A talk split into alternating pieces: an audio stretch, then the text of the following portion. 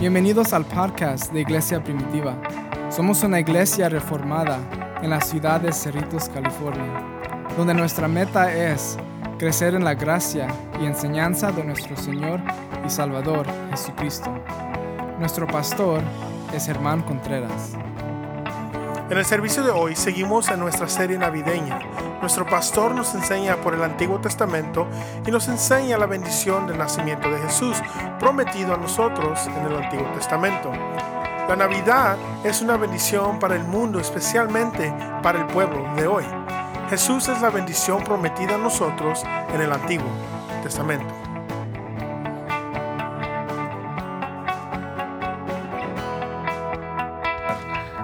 una bebida caliente, no voy a comprometer a nadie todavía, ah, pero una bebida caliente y, tamales. Los tamales lo hicimos ayer. Dios bendiga a los que, a los que fueron y, si salen bien, no me echa la... Si salen bien, me dan el crédito a mí, si no salen bien, yo, yo solo estaba ahí por apoyo. Ah, pero era un buen tiempo que pasamos en compañerismo juntos, ah, haciendo tamales, haciéndonos burla pero más que nada haciéndolo todo para la honra y gloria de Dios, que eso es parte del servicio que le ofrecemos, que cuando pensamos, ¿qué puedo yo hacer para la iglesia? ¿Qué puedo yo darle a la iglesia? Hacer tamales es, una buena manera de servir y, hay muchas ah, veces que nos, que nos podemos sentir ah, que no, no, estamos haciendo nada en iglesia, pero ah, son cosas así que uno puede hacer. Ah, invitando a la gente a la iglesia, es otra manera que lo podemos hacer. hay muchas maneras de, servir, eh, eh, solo tenemos que tener un corazón dispuesto y obviamente un calendario ah, que, se propone a, servir al Señor. Con eso abrimos nuestras Biblias al libro de Génesis, donde vamos a, donde vamos a estudiar la palabra de Dios. Y lo que quiero demostrar a través de la palabra y, lo que quiero enseñarles en esta tarde es que la bendición de la Navidad es que, es que fue puesta, fue una promesa dada desde el principio. Es la bendición de la Navidad. Cuando hablamos y se le pregunta a la gente cuál es la bendición más grande que ellos tienen, y especialmente durante estos días, empezando el Día de Acción de Gracias hasta fin de año, uno habla de las bendiciones, eh, uno habla de, está agradecidos de las muchas bendiciones que Dios le ha dado. Y cuando uno le pide a la gente que, que hable de esas bendiciones, ¿cuál es la bendición más grande que, que tienes? Obviamente empiezan con la familia, con el trabajo, la salud, uh, hijos, hijas, esposo, esposo, nietos, nietas, y, se llena la lista de, personas. A lo mejor un carro, la nueva casa, todo eso. Y cuando pensamos de lo que es, porque esas cosas son de bendición, la familia es, de bendición porque es dada por Dios. Uno nace en una familia y si uno crece en una buena familia o no se da cuenta qué tan agradecido está por la familia que tiene. Ah, por los esposos uno se, está agradecido con, con, su pareja porque uno eligió y uno ha trabajado para mantener el matrimonio, la relación y, y, por eso uno está agradecido. Cuando uno habla de la bendición de los hijos, lo habla porque es, es un regalo de Dios. Dios te, te dio esos hijos y estás agradecido. Por eso el trabajo la misma cosa. Uno se esfuerza, si uno ha crecido en ese trabajo, uno, se, uno está agradecido por eso. Cuando pensamos de Dios y cuando pensamos por qué estamos agradecidos por Dios, porque no estoy diciendo algo fuera de común, al menos no a, a un grupo de cristianos, cuando digo la bendición más grande para el cristiano es Cristo. No es familia, no es trabajo, no es pareja, no es hijos, no es nada de eso, es Cristo. Que si no tuviéramos nada, si tuviéramos pobres en la calle, con, con ninguna familia, pero tuviéramos a Cristo, vamos a poder decir con una sonrisa, con un gozo en el corazón, podemos decir, estoy bendecido. Amén. Y porque nosotros tenemos que tener esa mentalidad, no solamente de religiosa, tenemos que creer, de verdad creer eso, que estoy bendecido, no por lo que tengo, no tengo, no porque me he enfermado, no me he enfermado, sino porque tengo a Cristo. Y puedo perderlo todo, pero tengo a Cristo. Eso es lo que hace la diferencia entre el cristiano en esta temporada, en este, en este tiempo, el cristiano en el, en el mes de enero, febrero, marzo. La diferencia entre el cristiano y, el, y el incrédulo es que el incrédulo se da cuenta, oh sí, estoy, soy una persona bendecida, cuando alguien muere, cuando está enfermo o cuando llegan los tiempos de fiesta. El cristiano tiene que estar consciente de que es bendecido todos los días de su vida. Que al cristiano lo pueden correr de su trabajo y puede decir, yo soy bendecido porque tengo a Cristo. Le pueden decir, tienes seis meses de vida y el cristiano tiene que mantener en su corazón la realidad, no el sentimiento, la realidad que es bendecido. Y eso es lo que hace la diferencia entre nosotros y los incrédulos, y lo que tiene que pasar es que tenemos que vivir como personas bendecidas. El problema es que yo estoy diciendo eso, ustedes están diciendo que sí, están diciendo amén, pero se van de este lugar y no viven como personas que son bendecidas. Viven como personas que están sirviendo a un Dios que se enoja con ustedes. Ese es el problema. Tenemos que nosotros vivir entendiendo, yo estoy bendecido tenga lo que tenga en el banco. Soy bendecido. Tenga lo que tenga con mi salud. Estoy bendecido porque yo tengo a Cristo. la bendición de la Navidad es que Cristo se nos dio desde el principio. La promesa de Cristo, la promesa de nuestra salvación, la promesa de una relación con Dios no fue dada en la cruz del Calvario, no fue dada la noche que, el Señor nos salvó, fue dada desde el principio. Que es desde el principio la promesa para nosotros era que íbamos a ser una, una generación, un grupo, un pueblo bendecido, una iglesia bendecida, porque tenemos a Cristo. Ahora, cuando pensamos en la iglesia, la iglesia es bendecida no por el tamaño, nosotros podemos decir con toda la confianza del mundo, con toda la fe de la Biblia, que somos una iglesia bendecida. No porque hay mucha gente, no porque hay muchos diezmos, sino porque Cristo es lo que se predica en esta iglesia. Amén. Y porque Cristo es lo que se predica, porque Cristo es quien es que Él es exaltado, porque Cristo es glorificado, nosotros podemos decir, nuestra iglesia es una iglesia bendecida.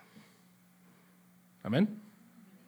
Y por eso nosotros tenemos que vivir entendiendo que yo tengo que esa bendición que yo digo, que estoy diciendo amén, se están, se están ustedes conectando con lo que digo, tiene que salir tiene que salir.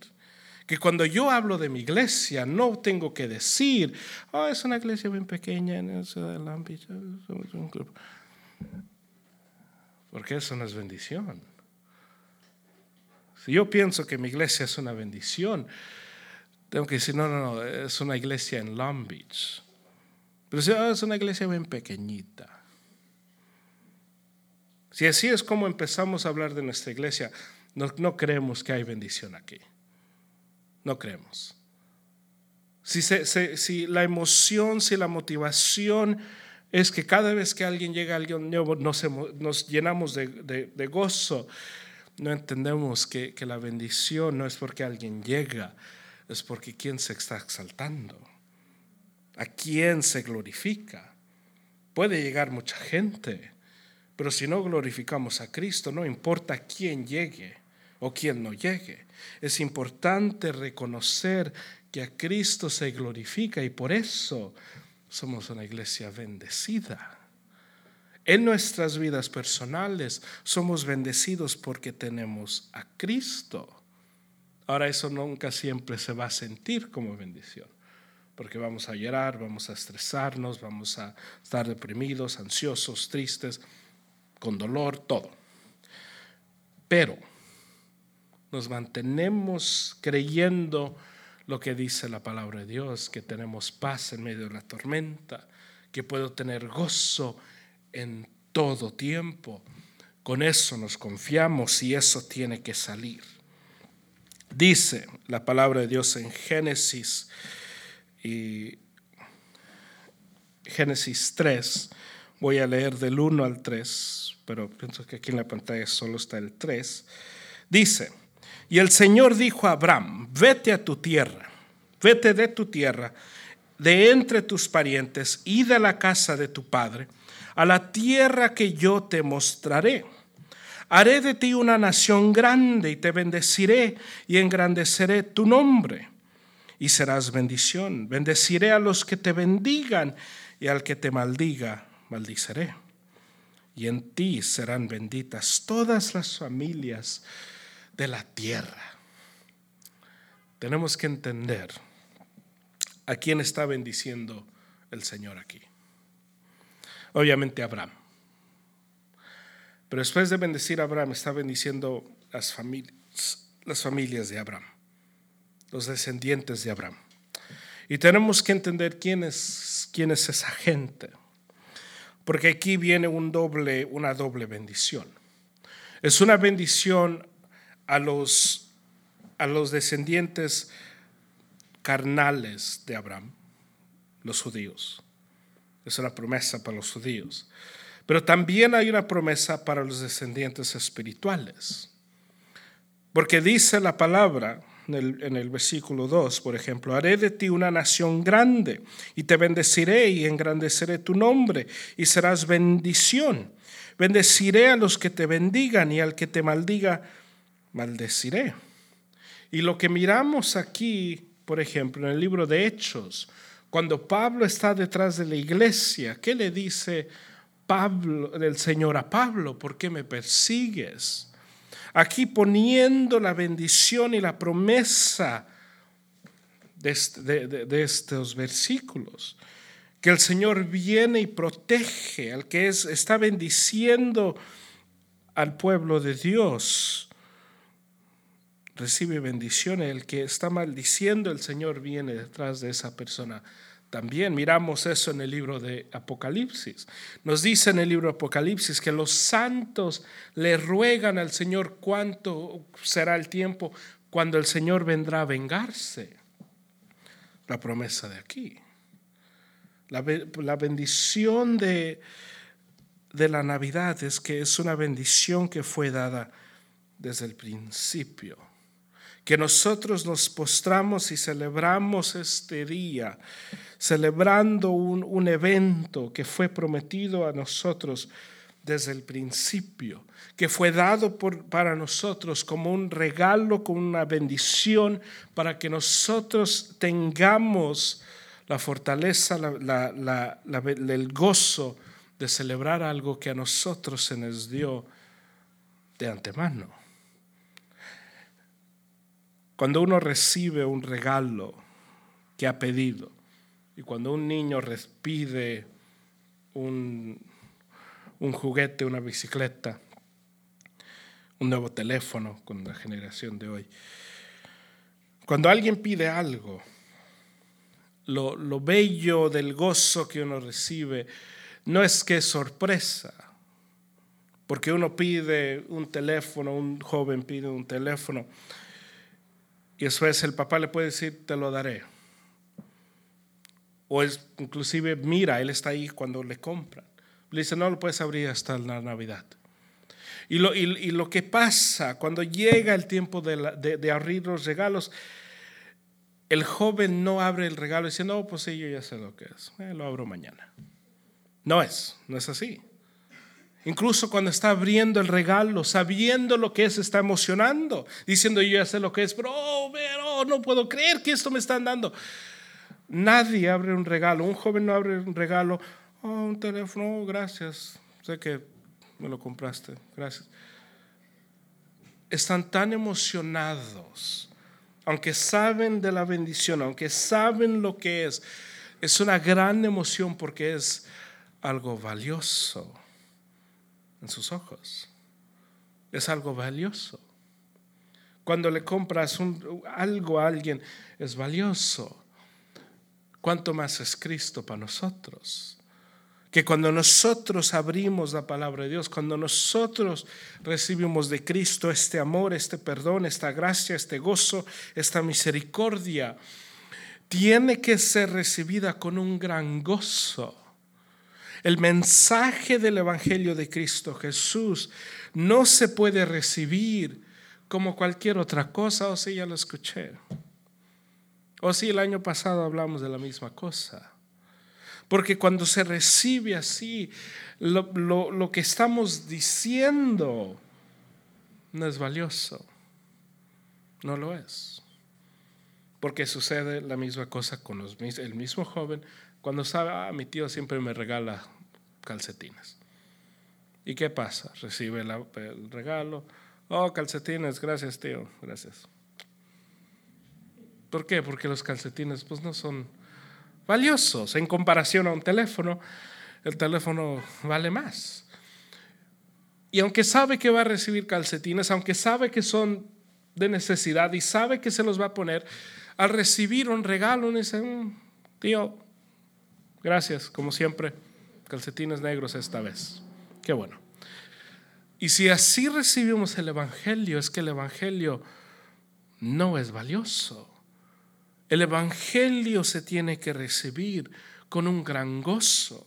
El hecho de leer la palabra de Dios se tiene que hacer con un gran gozo. El hecho de que podemos orarle al Señor se tiene que hacer con un gran gozo porque tiene que ser una adoración a lo que estamos recibiendo.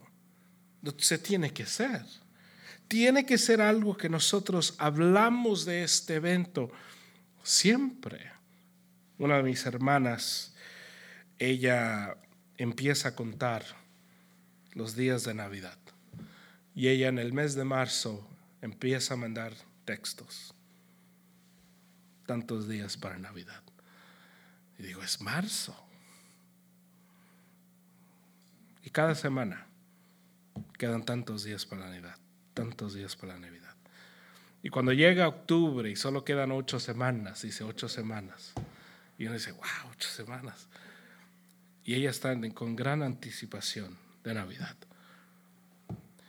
Así nosotros tenemos que estar de anticipación, de tan emocionados por las cosas de Dios porque estas cosas de Dios son cosas de bendición.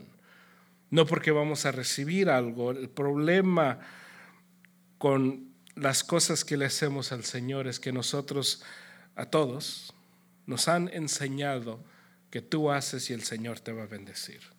Si tú haces esto, el Señor te dará esto. Y si haces lo otro, te dará lo otro. Y si haces lo otro, te dará lo otro. Tenemos una relación con el Señor de transacciones. Y por eso los que hacen mucho se sienten muy bien porque dicen, yo hago mucho por el Señor. Pero desafortunadamente los que no pueden hacer mucho siempre se sienten como si no son merecidos. Se sienten como si no puedan hablar. Se sienten como, oh, es porque yo no puedo dar mucho, no puedo hacer mucho. Y, y el problema es que nos han enseñado una relación con Cristo de transacciones. Si tú haces mucho, el Señor te dará mucho. Si haces poco, pues es lo que el Señor te va a dar, sin entender que ya te dio. El que puede hacer mucho, gloria a Dios, que tienes el tiempo, la energía, la salud, las finanzas para hacer mucho, gloria a Dios, es lo que el Señor te ha llamado a hacer. El que puede ser poco, gloria a Dios por lo poco que puedes hacer. Pero la bendición no viene de quien hace qué hace qué, cosa, viene, ya viene porque ya tuviste a Cristo. No es una relación de transacciones, es una relación de gracia. Que vas, has recibido de Cristo todo lo que vas a recibir. por Él, no por ti. Nuestra salvación, el nivel de salvación no crece dependiendo en lo que hacemos. Tienes todo el Espíritu Santo. Hay muchas, mucha gente que dice, Señor, dame más de tu Espíritu. Tienes todo el Espíritu Santo. Lo tienes todos. El pastor tiene todo el Espíritu Santo, igual como el ama de casa. Las dos personas tienen el Espíritu Santo 100%. El Espíritu Santo no se te da de acuerdo a lo que haces. Y es importante entender, reconocer, soy una persona que el Señor ha bendecido. Vivo con bendición por lo que Él ha hecho por mí. Y esa es la diferencia entre una relación con Cristo de transacciones. Hay gente que le dan un aumento en el trabajo y dice, oh, pues esta gente, esta persona siempre está sirviendo al Señor. Obviamente que el Señor lo bendijo. Pero ¿qué pasa a la persona que no tiene buen trabajo, que apenas está viviendo, pero sirve al Señor? ¿Qué, vamos, qué estamos diciendo de esa persona? Es importante entender, la bendición no viene de lo que tenemos, viene de Cristo. Porque cuando pensamos que estoy, soy bendecido porque tengo familia, tengo carro, tengo casa, tengo, tengo familia, tengo dinero, tengo esto, tengo lo otro, estoy yo diciendo la bendición es esto. Cuando la realidad es la bendición es Cristo. Y todo lo que tengo a través de Cristo no importa porque es Cristo. Estoy agradecido con Cristo. Voy a adorar a Cristo. Voy a exaltar a Cristo. No voy a exaltar a mi familia. No voy a exaltar a mi trabajo. No voy a exaltar a mi dinero. No voy a exaltar a nada más más que a Cristo. Pero la Navidad se ha hecho de una exaltación de los regalos y no una exaltación, una exaltación del que dar los regalos. Y por eso, en estos tiempos hay mucha gente que se siente bendecida porque llega a una, casa llena de gente, llena de regalos, calientita, con un champorrado, con un poncho, ah, ponche, poncho, con un ponche, y se siente bendecida. Y hay otra gente que llega a una casa vacía, fría, sin comida y dice, yo no estoy bendecido. Y desafortunadamente, porque no entienden, no importa lo que tienes o no tienes, si hay gente o no hay gente, la bendición es Cristo. Por eso, no sé si han notado, pueden leer todo este libro, nunca van a leer cuando se celebró la Navidad en el libro de Hechos. No existe. No existe en el libro de, en, en las escrituras de Pedro. Y paramos todo y celebramos la Navidad. No se celebra. ¿Qué se celebra aquí? La muerte y resurrección de Cristo Jesús. ¿Cuándo se celebra? Les leo. No va a estar aquí, les voy a leer. Dice, dice la palabra de Dios, para que puedan ver cuándo se celebraba la muerte y resurrección de Cristo. Y es un versículo que se los leo una vez al mes.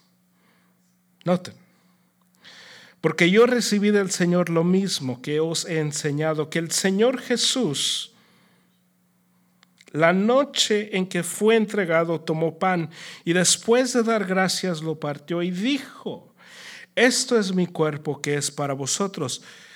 Y aquí viene cuando lo celebran. Haced esto en memoria de mí. De la misma manera tomó también la copa después de haber cenado, diciendo, esta copa es el nuevo pacto en mi sangre. Hacer esto cuántas veces, cuántas veces la bebáis en memoria de mí. ¿Cuándo celebramos la muerte y resurrección de Cristo Jesús? Cuando nos recordemos de ella. Y para el cristiano, ¿cuándo tiene que ser? Todos los días. No se celebra la Navidad en la Biblia porque pasaría lo que pasa aquí. Los cristianos ricos pues tienen una buena Navidad y se lo enseñan a todos. Nosotros los cristianos pobres pues tenemos una Navidad pues más o menos y no queremos compartir nada. Es lo que pasaba en Primera de Corintios con la Santa Cena, que dice Pablo que llegaban los ricos con su pan, con su vino, y en vez de recordar la Santa Cena se emborrachaban y no querían dar de comer a los pobres.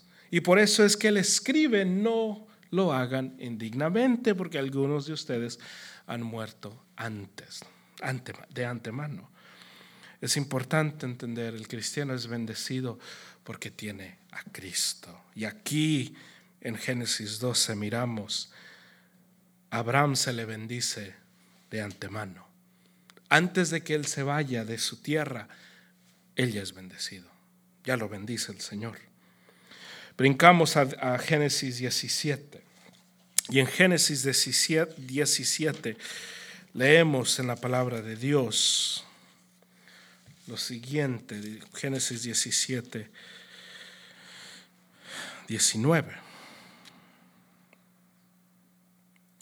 Y esto es después de Isaac.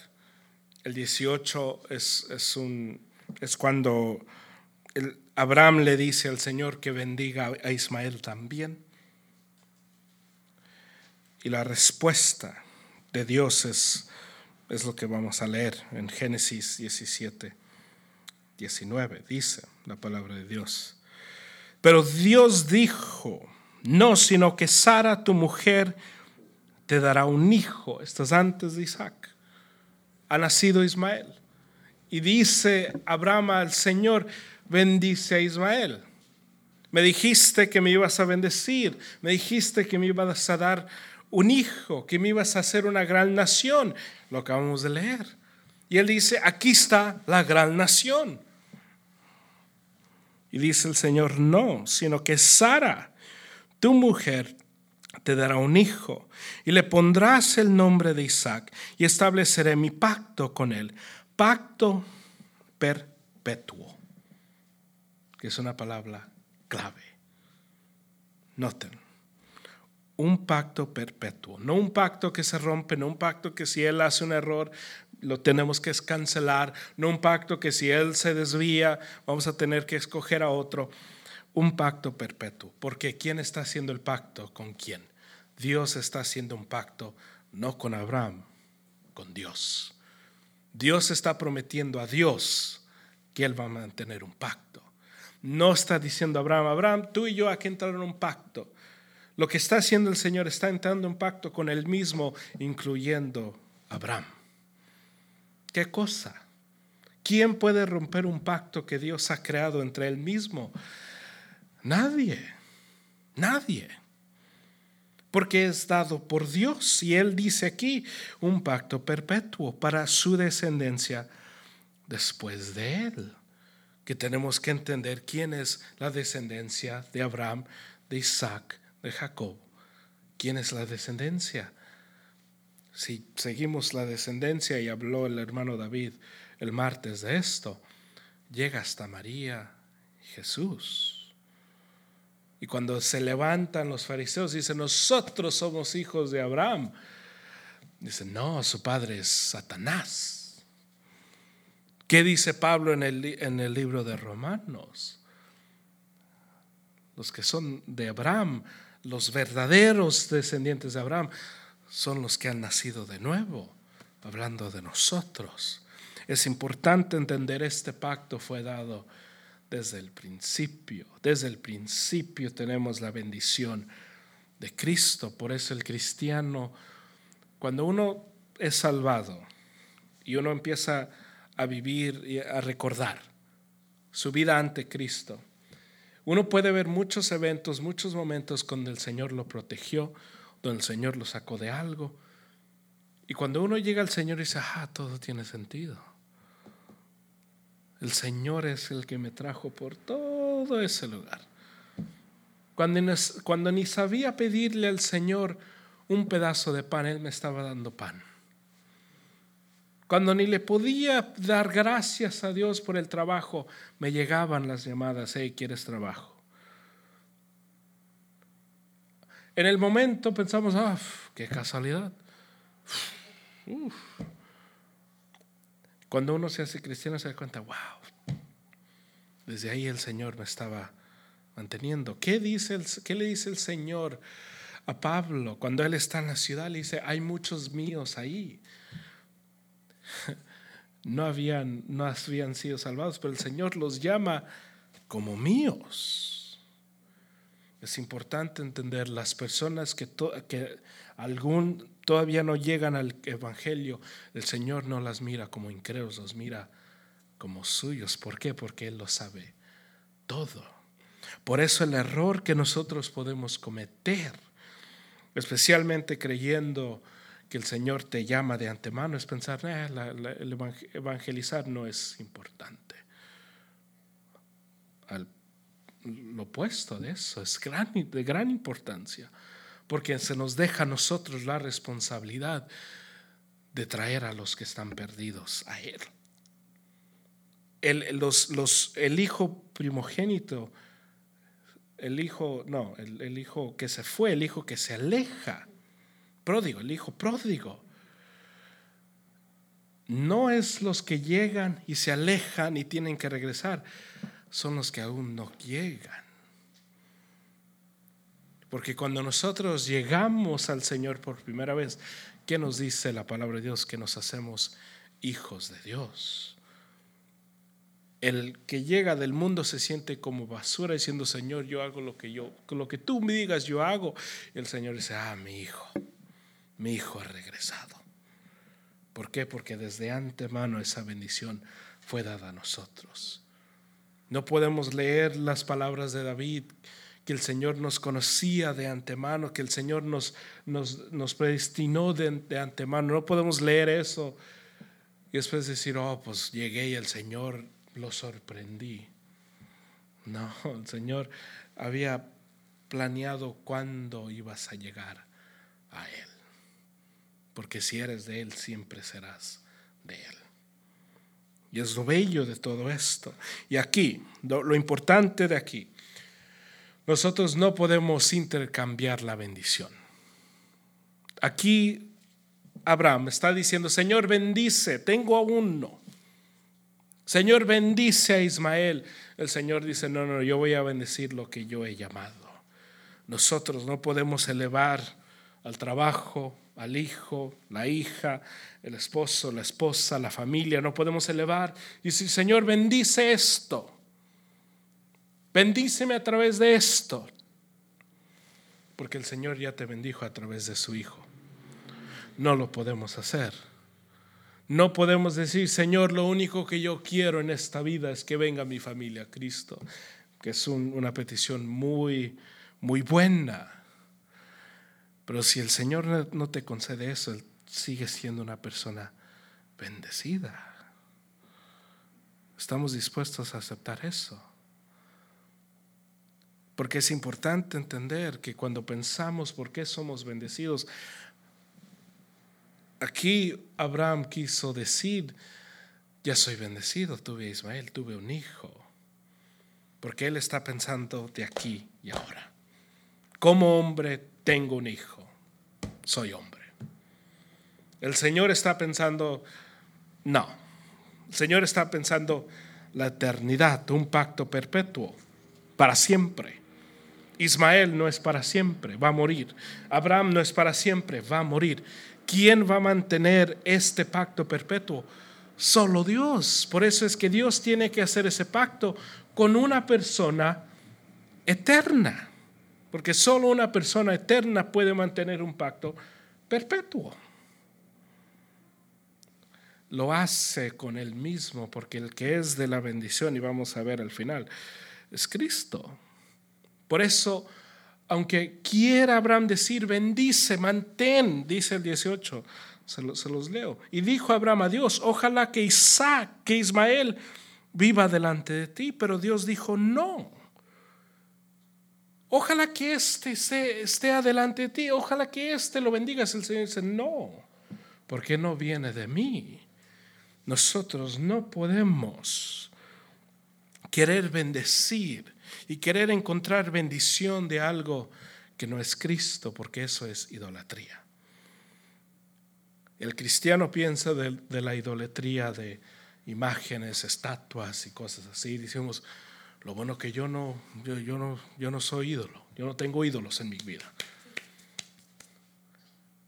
Pero miramos al banco y quedamos estresados. Oh, no tengo, no tengo. Y cuando tenemos, ah, Señor, gloria a Dios. ¿Qué estamos diciendo? El ídolo es el dinero. Porque solo tenemos paz cuando el banco está lleno. O algo pasa con la familia. Lo único que yo quiero en este mundo es ver pa, pa, pa, pa. Idolatría. Es lo que es. Porque nuestros corazones no están adorando a Cristo en todo, están adorando otras cosas. Lo que es importante entender, y no sé si les pasa a ustedes, pero yo leo la palabra de Dios y algo que siempre me trae convicción, es que la palabra me pide a mí, les pide a ustedes, nos pide a nosotros como cristianos, que nada cambie de adentro, que no importa lo que pase afuera, nadie tiene que cambiar adentro. Me pide la palabra eso. Eso que me pide. Si, si se muere alguien cerca de mí, la palabra me llama a mantenerme firme en Cristo, lleno de gozo, lleno de paz, lleno de entendimiento. Me pide eso la palabra. Si recibo noticia de que alguien ha muerto, que alguien está enfermo o incluso que yo tengo una enfermedad, la palabra me llama no a tirarme al piso a llorar, no a hacerme una persona donde quiero que, todos se sientan mal por mí. No entrando a un lugar todo triste, oh hermanos, es porque no sé qué va a pasar. La palabra me llama a tener una fe en Cristo, a estar gozoso, no falso, no llegando y diciendo, no, no, pues estoy, pues Gracias a Dios por esta gran enfermedad. No. Hay mucha gente que, dice, oh, tienes que darle gracias a Dios por la enfermedad. La Biblia no dice eso. La Biblia no dice darle gracias a Dios porque eres pobre. No dice eso. Dice, tienes que, tenemos que estar agradecidos en medio de todo, en todo, no por todo. Que si llega una tragedia, oh, Señor, gracias. Hubo este fin de semana un gran, una gran tormenta que afectó el, el, medio del país, en Kentucky, todo eso. Y muchas casas, muchas familias fueron afectadas. La iglesia no se levanta y dice, Señor, muchas gracias por ese, eh, eso. Gracias porque destruiste, destruyó la naturaleza de todo eso. No, pero el cristiano se mantiene agradecido, que eso es muy duro. Amén, eso es duro.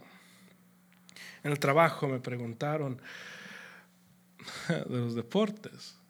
Y me estaba preguntando mi compañera, oh, ¿te afecta las emociones si pierde o gana tu equipo? Y le digo, sí, me da vergüenza admitirlo, pero sí, me afecta, me afecta poquito. Exagerando, dije, no, me afecta mucho. Y eso es idolatría. Lo es. Porque si me afecta mucho que pierda México, empate México contra Chile, y me afecta.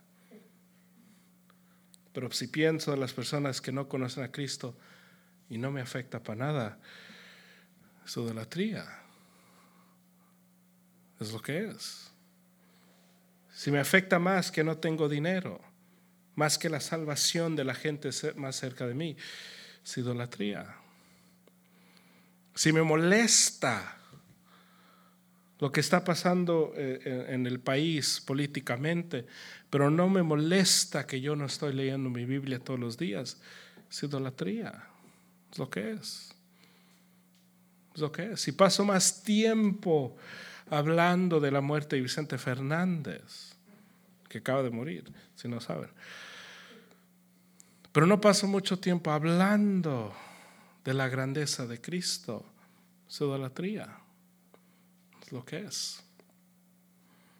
Es lo que es. Si me enojo porque la gente no canta el himno de, los Estados Unidos y, se, ponen de, se, ponen de una rodilla o me enojo cuando alguien no respeta un himno nacional, pero no me enojo que, el nombre de Dios sea arrastrado por la, por la conducta de mi vida.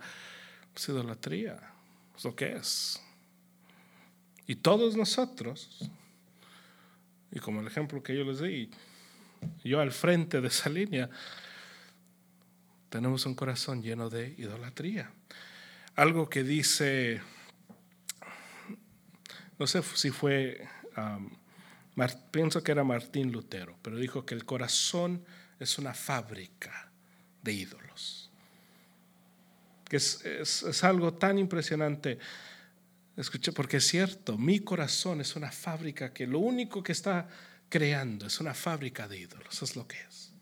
Es lo que es porque siempre está buscando algo que adorar. Un nuevo video, un nuevo deporte, un nuevo atleta, mucho. Lo último que quiere adorar es Cristo. Y es por eso que tengo que someter a la carne a las cosas de Dios. Y aquí Abraham quiere que el Señor bendiga a Ismael.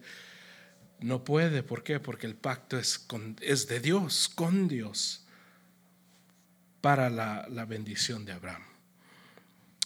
Volteamos nuestras Biblias y miramos la tercera parte de la bendición. Génesis 28. En Génesis 28.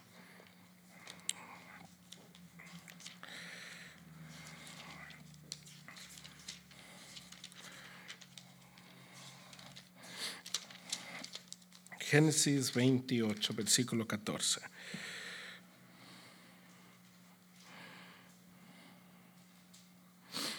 Y ahora miramos Jacob, su hermano, le quita, le quita la bendición aquí de su hermano.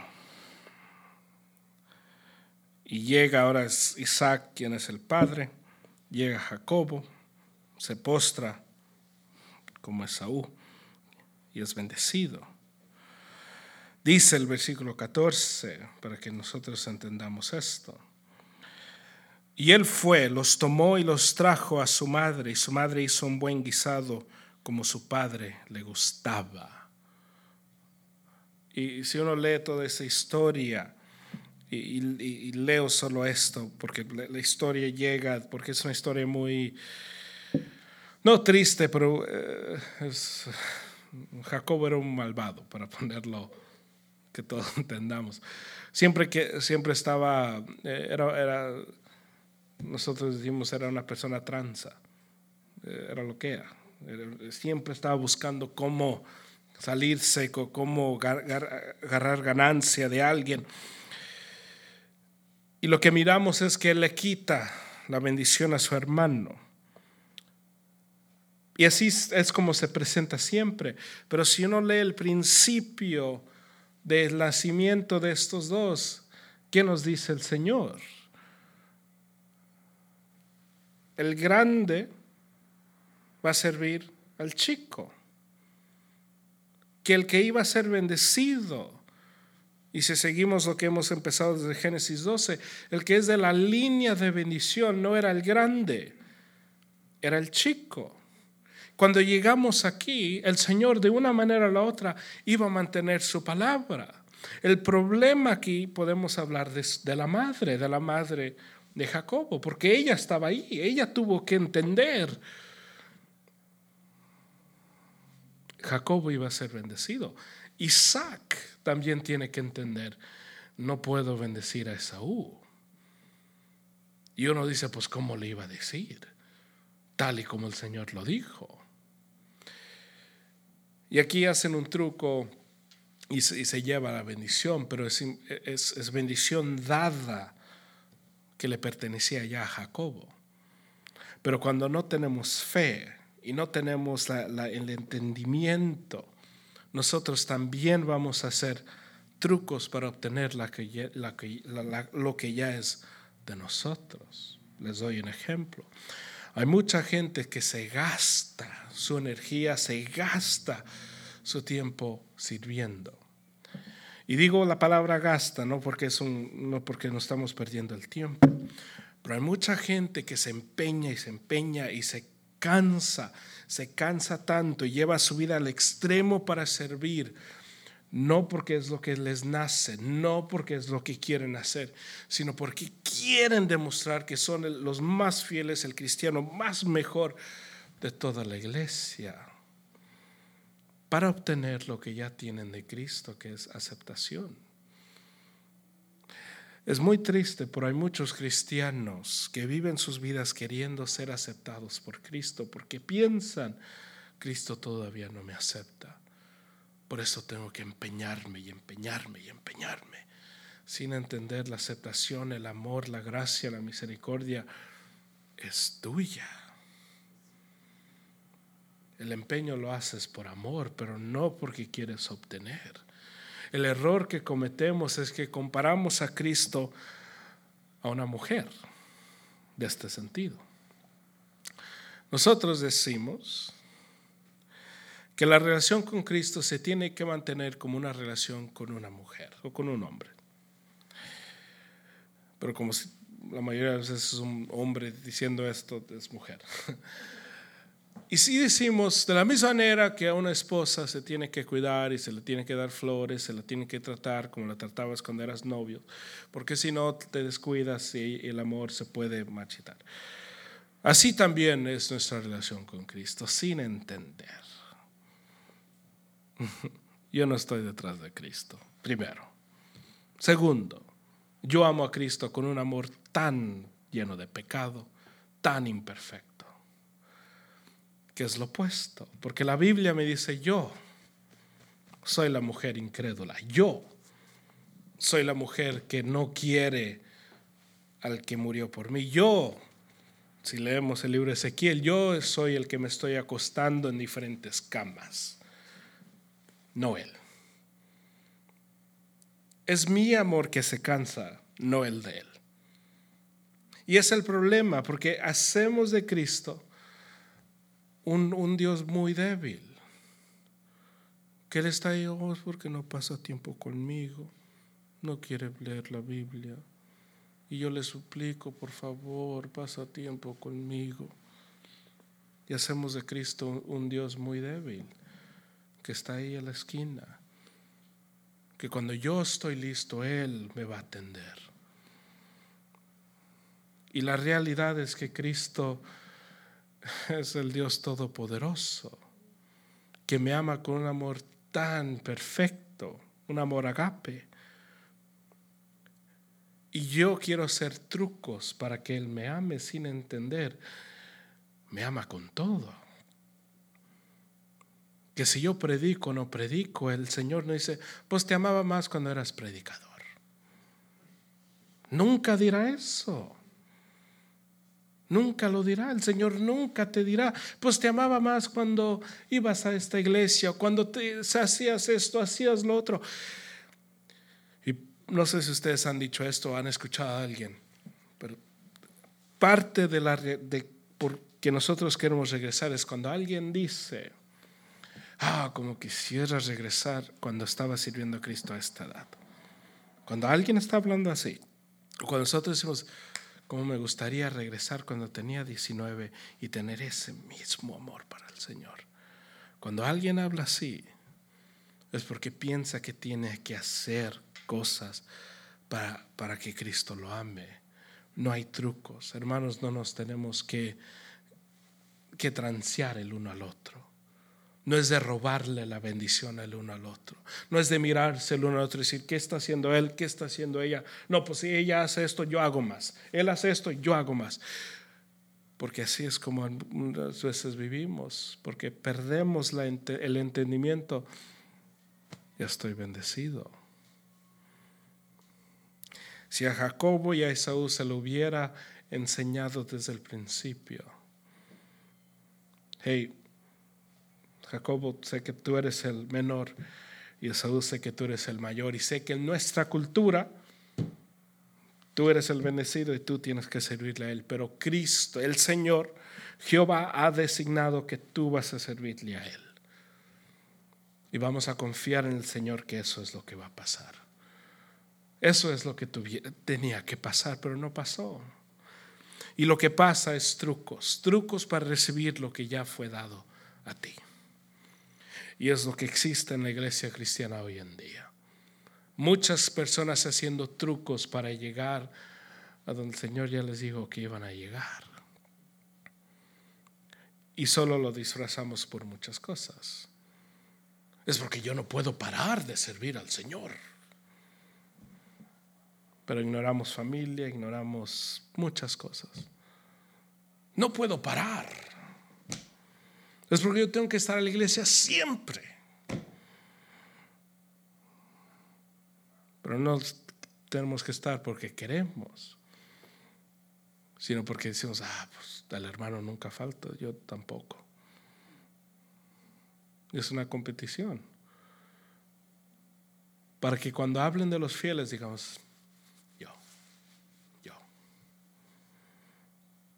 El Señor no marca la fidelidad así porque lo que es tuyo, cuando se hable en, tu servicio funeral, no se va a decir, oh,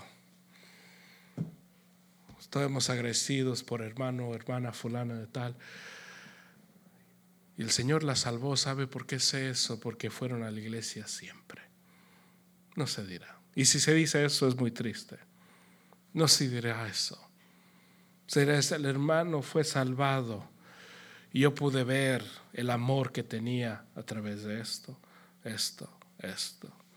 Pude ver que era un hermano generoso a través de esto, esto, esto. Me recuerdo cuando hablaba con la hermana y la hermana me decía esto, esto, esto, y hablaba con tanta sabiduría que solo venía de Dios.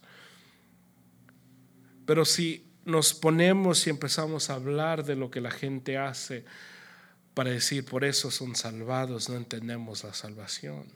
La salvación no es hechos. La salvación es un acto que hizo Cristo, no lo que yo hice. Lo único que yo traigo a la salvación es el pecado que Él tiene que limpiar. Es todo lo que traigo. Es como si nosotros tomamos, hay mucha gente que lleva su carro que lo limpien. Y usted dice, oh, sí, yo fui, yo fui a limpiar el carro. No, Tú llevaste tu carro, tú dejaste tu carro, tú, te sentaste, tomaste una soda y estuviste en tu teléfono.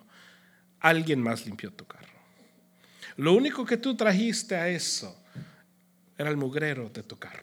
Era lo único. Para decir, oh, si yo limpié mi carro. No, no lo limpiaste. Llevaste que lo limpiaran. Es lo mismo con el cristianismo, con nuestra salvación. Yo no puedo decir, yo, yo fui cuando el Señor me trajo y, los dos juntos empezamos a salvarme. Él me dijo esto, yo le di esta idea y él dijo, oh sí, qué buena idea, tú sí vas a ser pastor, ok. No, así no pasa. Lo único que yo traigo es mi vida fuera de control, llena de pecado, que Él tiene que limpiarla.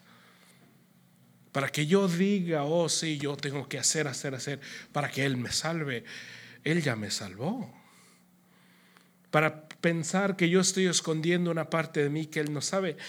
Él lo sabía todo antes de que yo llegara. Yo no estoy tratando con un Dios que me está aprendiendo. No estoy tratando con una novia con una esposa que no me conoce, que puedo esconder esta parte. Tengo un problema con el ojo, pero me la voy a aguantar. Ya que me entre al carro, le voy a golpear al... No, él sabe la persona que ha salvado. Y es importante entender que por eso no tiene que ver trucos en esta bendición que hemos recibido, no lo tiene que ver. Entonces volteamos a Génesis 28.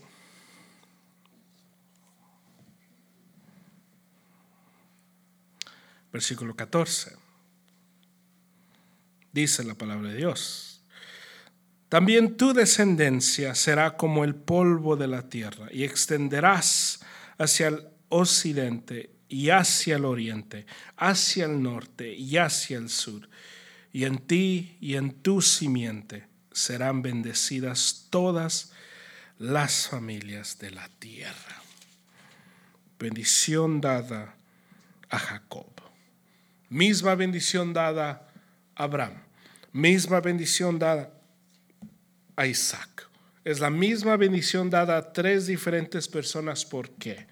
No porque uno falló, no porque uno murió, sino porque era, una bendición perpetua. Y se tiene que mantener esa, esa bendición, esa promesa, y se le tiene que repetir. Por eso es la bendición de Abraham, la bendición de Isaac, la bendición de Jacob y podemos seguir agregando a personas de la bendición y por eso nuestros hijos podrán decir la bendición de mi madre, la bendición de mi padre, porque es una bendición perpetua. Y por eso se les predica a todo mundo, a toda nación, a todas las edades, en todo tiempo. Por, es, por eso, porque es una bendición perpetua dada a todos que vienen de esa, de, esa nación, que formamos nosotros la familia de Cristo. Volteamos a 2 Samuel capítulo 7, saliéndonos de Génesis. Y cuando llegamos a Génesis, ¿qué piensan que vamos a hablar mucho? Del pacto de Dios. Dice, Segunda de Samuel capítulo 7 versículo 12 al 13. Cuando tus días se cumplan y reposes con tus padres, levantaré a tu descendiente después de ti, el cual saldrá de tus entrañas y estableceré su reino. Él edificará casa mi nombre y yo estableceré el trono de su reino para siempre. Yo seré padre para él y él será hijo para mí. Cuando cometa iniquidad, lo corregiré con vara de hombres y con azotes de hijos de hombres. Pero mi, pero mi misericordia no se apartará de él como la apartaré, como la aparté de Saúl, a quien quité de delante de ti. Tu casa y tu reino permanecerán para siempre delante de mí, tu trono será establecido para siempre. Conforme a todas estas palabras y conforme a toda esta visión, ahí habló Natán a David. Es el Señor estableciendo el mismo pacto con un diferente hombre, pero es el mismo pacto. La bendición es la misma, la promesa es la misma. Ahora solo incluye un trono porque ahora es un rey. Incluye que, el, que Cristo estará en el trono de David para siempre. Alguien estará para siempre en ese trono. Tiene que ser un trono eternal. Tiene que ser dado por una persona que es eternal y cumplido con una persona que es eternal, que solo es Dios. Porque si uno lee segunda, Primera Reyes, Segunda de Reyes, uno se da cuenta que los reyes que vienen después de David, después de Salomón, son reyes, son hombres malos, que no tienen corazón de Dios, que no tienen conciencia, y es por eso que se rompe y el Señor maldice una línea, por eso tiene que ver el nacimiento de la Virgen. Nos dice aquí la palabra de Dios que el Señor va a bendecir, el Señor va a establecer, y esa es la promesa de nosotros. Nuestra promesa es que es un, es, es un trono eterno. Por eso nosotros podemos estar confiados en Cristo, confiados en el Señor, de que nuestra salvación es eterna, es para siempre el cristiano no tiene que vivir su vida pensando que se va a terminar su salvación, que se va a terminar esta bendición, que el Señor se va a cansar de cumplir con su palabra porque somos personas malas. Porque el Señor ha, prometido eso a través de, Él mismo. Porque noten, en Génesis y en 2 Samuel. No es Abraham que le dice, bendíceme. No lo es.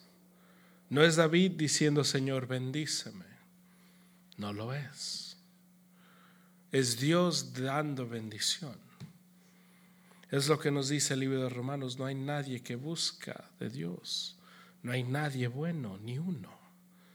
Es importante entender que esta, este pacto que el Señor da no es un pacto que es, da, es pedido por el hombre. El hombre no pide ese pacto. Lo que pide el hombre es ser bendecido de la misma manera que fue bendecido Jacobo, o como él lo pidió. Cuando él está peleando con el, con el Señor y dice, Señor, bendíceme, él está queriendo una bendición terrenal. Lo que él recibe es algo más grande. Pero es importante entender que aquí el hombre no está pidiendo. Es Dios que está dando sin que el hombre pida. Es lo que tenemos que mantener, tener en, en cuenta. Cuando el Señor me dio a Cristo, cuando el Señor me da su salvación, no me la dio porque yo la pedí, me la dio porque Él me la quería dar.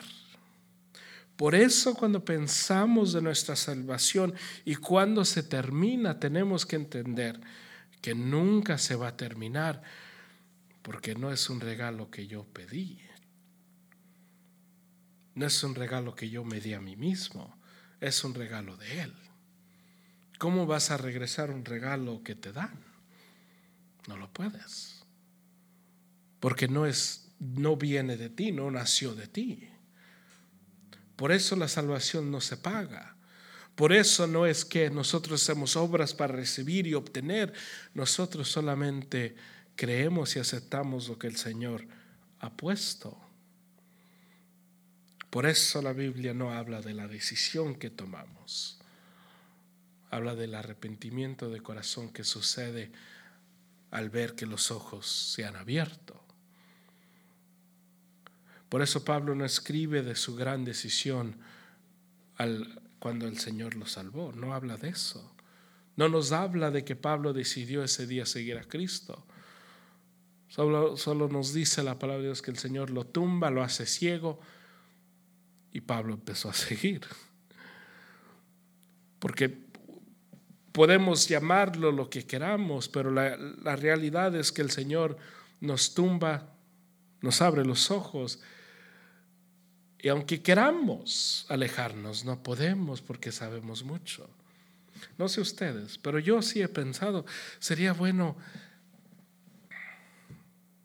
alejarme un poquito. Obviamente no he pensado eso en, muchos años, pero pienso que todo cristiano ha pensado, ¿cómo sería time out? Un break. Déjame lejos de la iglesia un tiempo deja vivo como yo quiera vivir. Pero hay algo en el corazón que no te deja, no te deja. Empiezas a trabajar mucho, empiezas a invertir tu domingo en trabajo y siempre estás... ¿Por qué? Porque Cristo. Tienes más dinero, pero no tienes a Cristo y te sientes... Ah. Porque el cristiano cuando es traído a las cosas de Cristo ya nunca puede regresar. Puede intentarlo, claro que sí. Pero siempre regresa el cristiano porque el cristiano es cristiano para siempre. Es la marca de un cristiano. Ahora los que están con nosotros se, comportan como cristianos, se visten como cristianos, hablan como cristianos, es lo que habla Hebreos 6, pero se alejan. Uno quiere decir, wow, pero era cristiano. Nosotros lo miramos así, la Biblia dice, nunca fueron, nunca fueron. Es lo que dice Primera de Juan. Si fueran de nosotros, aquí estuvieran. Es importante mantener y entender esta salvación es mía y fue mía desde el principio. Yo nunca pude rechazar esta salvación porque es el Señor que me la dio, me la puso. No me la quise poner, Él me, la puso. La vida del cristiano es una vida dura, de sacrificio, de morir a sí mismo de morir a, sus, sus deseos carnales. No hay persona en su mente que va a decir sí, yo acepto deshacerme de todos mis deseos terrenales y seguir a Cristo y solo a Cristo. No hay persona, no lo hay. No hay persona que dice, sí, yo estoy dispuesta a perder mi familia, mi trabajo, todo por el hecho de seguir a Cristo. Que si me piden la vida, estoy dispuesto a morir. No hay persona, porque si fuéramos de nosotros, si fuera nuestra religión, ¿qué vamos a poner? Sigue a Cristo cuando se te hace conveniente. Si te piden la vida, diles que no, porque tienes familia, tienes que pensar de tu familia. Si te dicen, hey, nega a Cristo, muere, lo puedes negar en esa situación porque esa es una situación muy seria y tú tienes familia, tienes que cuidar de tu familia. No dice esto aquí. ¿Qué me dice la Biblia? Si me piden la vida, Señor, es tuya.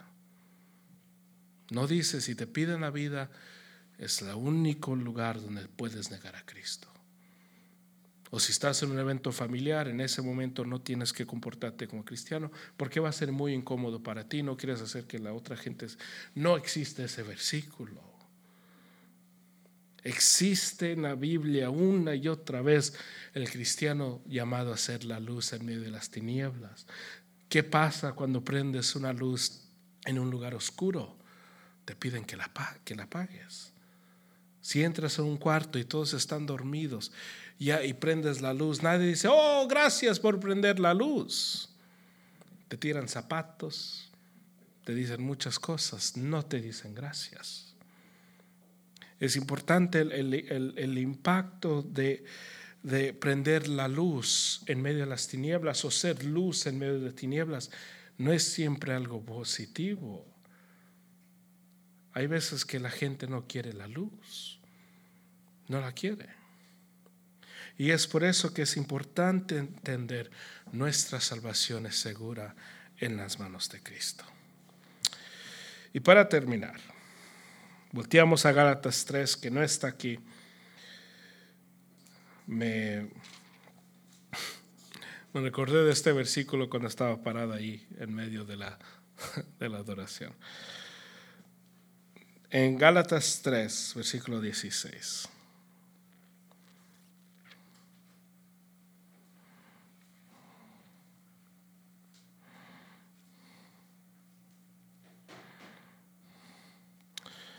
Y quiero terminar aquí porque hemos visto por qué la, la Navidad es bendición. Y quiero terminar aquí para que nosotros podamos entender quiénes fueron los descendientes, quién es la descendencia de Abraham. Dice,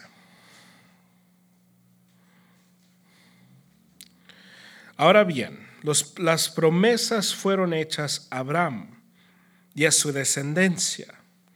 No dice y a las descendencias, como refiriéndose a muchas, sino más bien a una, y a tu descendencia, es decir, Cristo. Y esto es importante, y pueden leer todo para entender el contexto, pero aquí Pablo hablando, y cuando estudiamos el libro de Gálatas pasamos por esto, y, y lo que y lo que nos habla aquí Pablo es del pacto, de quién es el pacto, a quién le pertenece el pacto. Le pertenece a Cristo. ¿Por qué le pertenece a Cristo? Porque Él es la descendencia de Abraham. El único que puede ser el descendiente de Abraham es Cristo porque Él es eterno. Es lo que es. Yo no puedo ser el, el el de la promesa de Abraham, porque yo me voy a morir. Ustedes también. Solo Cristo puede cumplir eso, solo a través de Cristo. Y por eso nosotros somos bendecidos, porque servimos a un Dios eterno, un Dios que no muere, un Dios que no crece, un Dios que no aprende, no un Dios que está creciendo día tras día, no un Dios que está aprendiendo, un Dios que es perfecto, que es el mismo hoy mañana y para ayer, hoy, mañana y para siempre. Y porque mi Dios es el mismo, yo para siempre puedo estar confiado que yo soy una persona bendecida. La bendición de la Navidad, la bendición de nuestra salvación, es que la bendición viene a través de lo que Él hizo por mí, no, no de lo que yo puedo hacer por Él. Lo que yo hago por Él lo hago por amor, lo que Él hizo por mí lo hizo por pacto. Hay que orar. Señor, te damos gracias. Damos gracias, Señor, en este día porque eres bueno. Damos gracias, Señor, porque tú bendices nuestras vidas día tras día. Damos gracias, Señor, porque has bendecido nuestras vidas a través de tu Hijo, a través de tu salvación. Hemos recibido la bendición. Señor, caminamos en tu palabra. Gracias por escuchar este podcast de Iglesia Primitiva. Si gustaría escuchar más, nos pueden encontrar en Sermón Audio, Facebook y Instagram. Si tienen alguna pregunta o petición, pueden mandarlas a Iglesia Primitiva 318 gmail.com o por teléfono llamando o por texto al 323 680 4753. Y si quieren dar su ofrenda o donar a este ministerio, pueden bajar la aplicación de Easy Tide y buscar a Iglesia Primitiva. ahí pueden dar su ofrenda o Esto ha sido presentado por Iglesia Primitiva. Que Dios los bendiga.